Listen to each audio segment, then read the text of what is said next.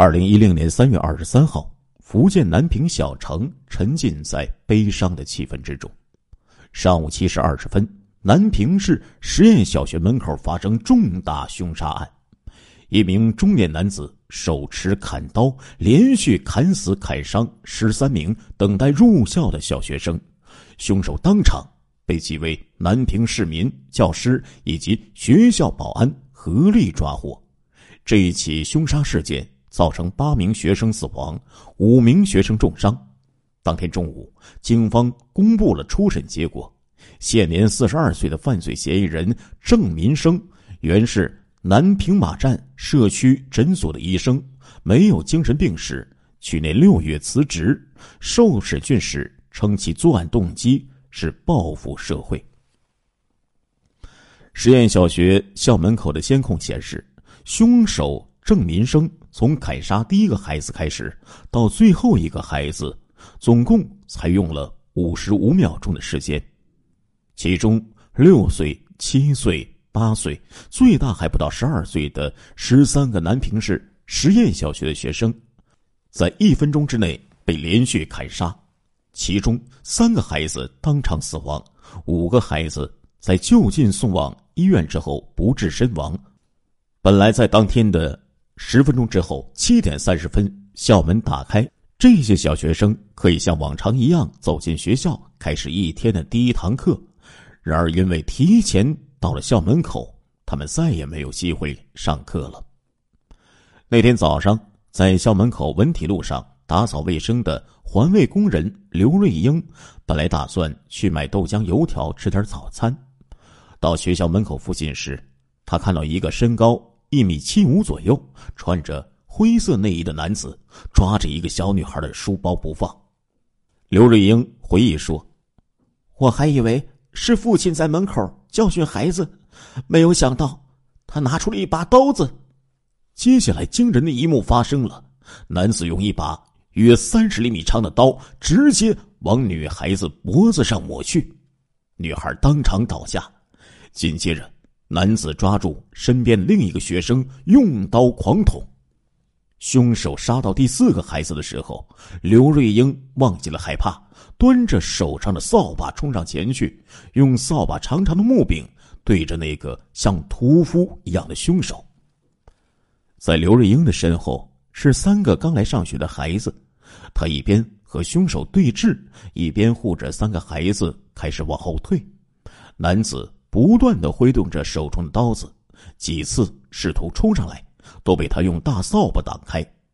由于太紧张，用力过猛，他的脸上被扫把刮伤。僵持了几分钟之后，几个晨练的人合围上来，合力把男子制服。刘瑞英回忆说：“如果当时歹徒扑上来，把我杀了，救了三个孩子，我也觉得这是一件光荣的事情。”三名体育老师对着凶手大喊了几声，路旁的群众也都围了上来，孩子全部四散跑光。凶手慢慢的把刀扔到了地上。甘桂平，南平实验小学教务处副主任、体育老师，也是当天的值日教师。七点二十分，他在校门口外例行检查。他回忆说：“那个时候。”有学生家长开车送孩子来上学，我主要是看有没有乱停车、堵塞交通的。校门要到七点三十分才打开，那时候值日老师都已经到了岗位了。这个时候，杀人的声音传了出来，几个学生大叫着四散逃开。甘桂平赶忙跑到校门口，他说：“看到那个凶手。”我先是想拿起旁边停的一辆电动自行车砸过去，但是发现太重了，就找了一个拖把冲了上去。短短十几秒钟，凶手又连捅了九个孩子。那个男的拿着一把大概有二十五厘米长的刀，刀口还在流血，他嘴巴里说着：“有人不让我活，要将我逼疯，别人也别想活。”甘桂平回忆说。他当时对着凶手大喊了几声，可能对方被震慑住了。几个路旁的群众也围了上来，几十个孩子全部四散跑光，凶手慢慢的把刀扔在了地上。当时，一个在旁边晨练的城管干部、学校门卫以及几名市民一起扑了上去，死死的抱住了凶手，并将他制服，随后交给赶来的民警。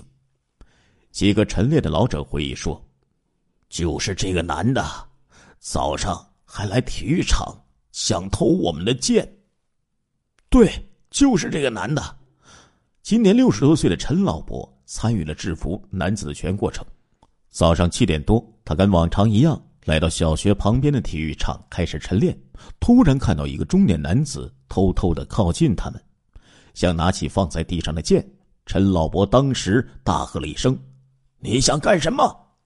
男子随即落荒而逃。过了一刻钟之后，体育场里突然涌进一些孩子，一边跑一边喊：“杀人了，快跑！”陈老伯和几个晨练者顾不上拿东西，赶出来一看，刚才那个想来偷奸的男子竟然举着一把刀朝一个学生脖子砍去。几个老伯立即冲上前去，把男子围了起来。赤手空拳的与他展开周旋。当时他根本没有人性了，一个劲儿的在挥刀。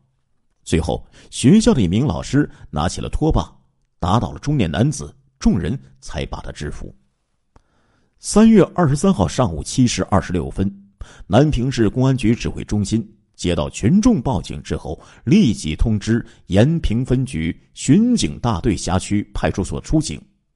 分局民警于七时二十九分八秒出警赶往现场，立即展开抢救伤员的行动。经过警方审讯，制造实验小学九名孩子死亡、四名孩子重伤的凶手郑民生，家住南平市延平区天台路，做了十八年的外科医生。郑民生的医术较好，还被称为“一刀”。这个四十二岁的未婚医生。于去年辞职之后，一直处于待业状况。用邻居、同事等人的话说，他是一个长得很漂亮的男人，话不多，挺内向的，经常自己嘀咕，偶尔在户外大声唱歌。而正是这个白白净净的男人，持着一把尖刀，瞬间夺走了八条稚嫩的生命。和郑民生家相对的邻居林先生知道。从九零年住进楼里，郑民生基本上是夏天住走廊，冬天住客厅。林先生说：“可能因为没什么钱，郑民生买不起房子，也在这栋房子里住了二十年。”大家都知道，郑民生谈了十几个女朋友，但是都吹了。邻居说他平时很沉默寡言，出事前一天曾找过他，说想再找一份工作。他怎么会这样呢？听闻郑民生制造的血案，刚好在实验小学附近卖蛋糕的老邻居唏嘘不已。平时看起来斯斯文文的一个人，怎么会突然变成这样呢？据他介绍，郑民生出生于一九六八年，今年四十二岁，一直没有结婚。他和郑民生做了近十年邻居，只觉得这个人特别的安静。印象之中，郑民生总是戴副眼镜，说话声音不大，是个特别循规蹈矩的人。通常下班之后就直接回家。都四十多岁了，也没见过他出去乱交朋友，对自己的爸爸也不错。后来邻居搬到别处，到了去年六月，听说郑民生因为给人输液不当，造成医疗事故被辞退。之后就再无他的消息。再次见到郑民生是在惨案发生的前一天。郑民生突然来到他的摊位上，跟他聊了起来，说自己再想找一份工作。邻居回忆说，当时觉得他说话有点糊涂，一会儿说自己失业了，一会儿又说他出去打工赚了大钱。说了半个小时之后就走了。第二天。听说他做出这样的事儿，老太太还有点怀疑，只是失业了，为什么要这样做呢？经过警方初审，郑民生作案动机是：一是与原工作单位的领导有矛盾，辞职之后谋薪职不成；二是恋爱多次失败，尤其是与当前所谈女友进展不顺利，心态扭曲，故意杀人。郑民生的家住在南平市延平区天台路。从外表上看，郑民生仪表堂堂，一米七五的个头，长得还白白净净的。二零零九年六月，从马站社区诊所辞职的郑民生，一九八七年在南平市建阳市卫校医生班就读中专，一九九二年到南平市化纤厂职工医院上班，后来。南平市化纤厂倒闭，这家职工医院转制为马站社区医院，但还是事业单位，隶属于南平市延平区卫生局。二零零八年，郑民生升为外科主治医生。在马站社区诊所附近的另外一家社区诊所的医生介绍说，郑民生的医术在以前的南平市化纤厂职工医院外科方面还是比较好的，大家。都称他为一刀。有医生回忆说：“我父亲原来是化纤厂的，大家都认识。我还和他一起打过乒乓球。这个人呢，医术还可以，就是人呢有一点偏激。”在马站社区诊所，郑民生的一位同事张医生说：“郑民生是那种性格孤僻的人，平时和同事很少来往。怎么说呀？”大家平时都有一些不愿意和他交往。郑民生啊，就是属于这种人。从郑民生的卫校同学处也了解到，郑民生毕业十几年，很少和同学来往，性格比较孤僻。郑民生的大学同学叶先生说：“他和我同在南平市工作，但是十几年都没有联系过了。”而据警方透露。在马站社区诊所工作期间，郑民生与该院负责人王德同多次发生矛盾。郑认为王不尊重他，工作上为难他，在生活上不关心他，经常羞辱他。郑民生认为王看不起他。据了解，以前王和郑民生一起都是南平市化纤厂职工医院的医生。后来，王到马站社区诊所当了院长，因为年龄的原因，目前已经从院长的位置下来，成为了一个普通的全科医生。而郑民生一直是一个全科医生。在南平市政府的一份汇报材料里，这样的记述：二零零九年六月，郑民生以到外地发展为由，从马站医院辞职，在马站医院工作期间。与该院负责人王德同多次发生矛盾，郑民生认为王不尊重他，工作上为难他，在生活上不关心他，并经常羞辱他。犯罪嫌疑人郑民生认为王看不起他。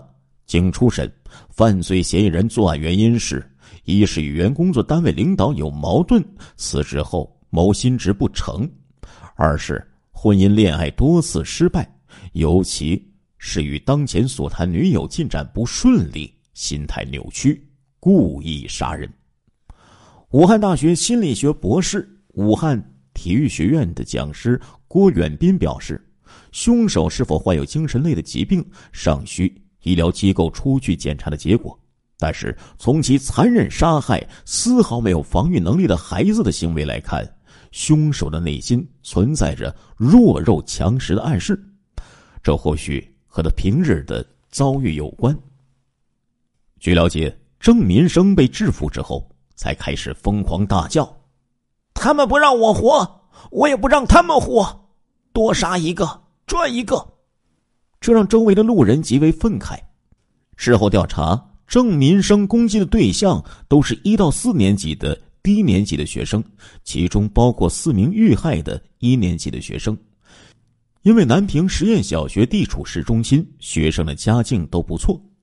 伤亡学生的家长多是公务员和国企的员工，还有大学老师，家境殷实。这些家庭的孩子在学校表现都不错。但是，郑民生突如其来的惨案，让八个家庭瞬间崩塌。